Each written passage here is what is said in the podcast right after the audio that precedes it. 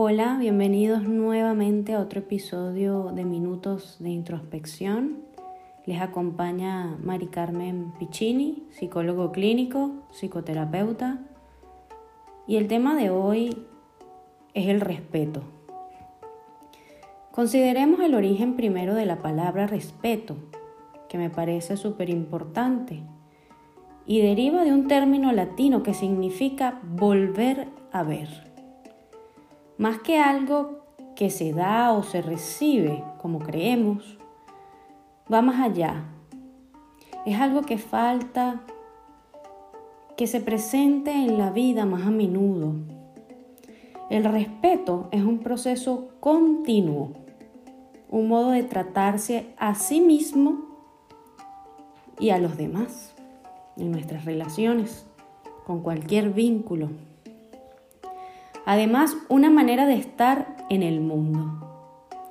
Este proceso nos implica en un acto de volver una y otra vez a un tema para mirarlo con ojos nuevos, con otra percepción, otra perspectiva, o para ver lo que escapó a nuestros, a nuestros ojos, a nuestro escrutinio anteriormente.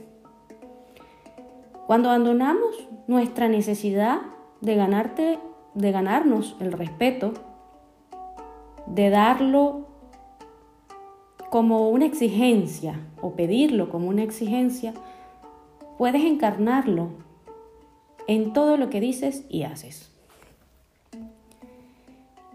Sea cual sea la situación que afrontes ahora mismo, sé consciente de que tu manera de expresarte, tu tono de voz, tu lenguaje corporal o tu actitud puede afectar más intensamente a los demás. Que cualquier cosa que digas con palabras es la manera en que tú tienes de conversar.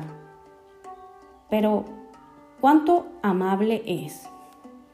¿Escuchas con el corazón abierto o te impones? Eres crítico, impaciente, tiendes a interrumpir, pides disculpas,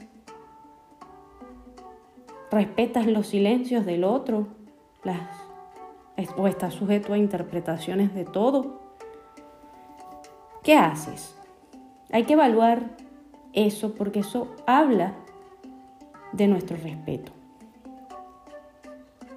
En la tradición budista Zen, Todas las creencias se consideran simples opiniones porque se entiende que ninguno de nosotros es capaz de ser auténticamente objetivo como para tener la razón absoluta. Hay que aprender a escuchar y hablar con el corazón. Y eso hace que aumente la confianza y se fortalezcan los vínculos. Va a evitar que caigamos en conflictos y que, queremos, y que querramos siempre tener la razón.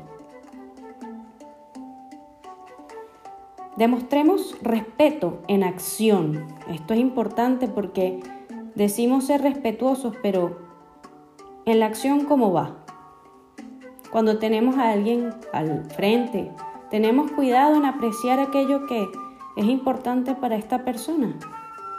O asumimos automáticamente que tu pareja, tu amigo, tu familiar siente lo mismo que tú y le indicas una falta de respeto o lo tratas con respeto, de modo que adquieres esto como un hábito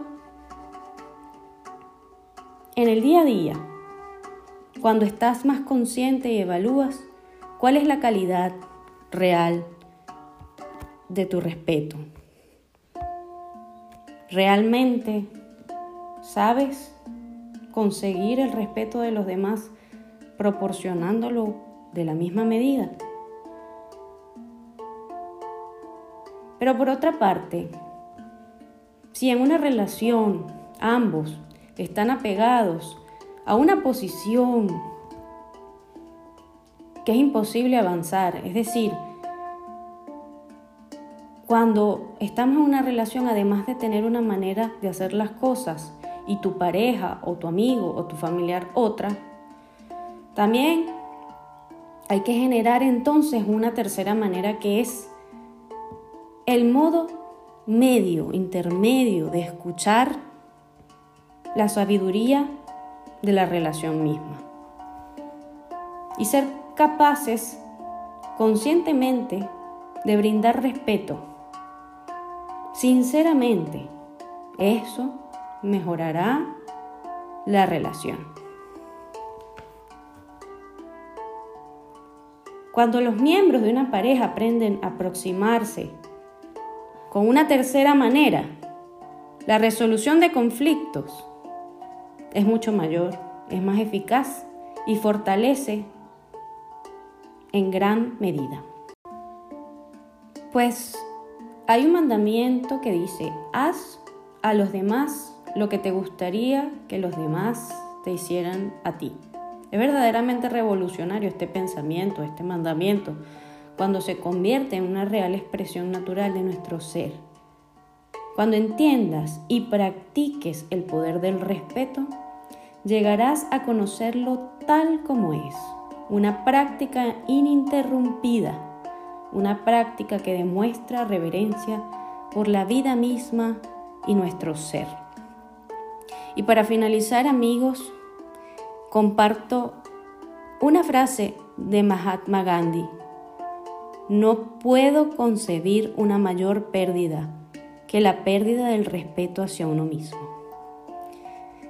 Y bueno amigos, gracias por la apertura y el recibimiento de este espacio que compartimos día a día para hacer un trabajo introspectivo. Les deseo un hermoso día.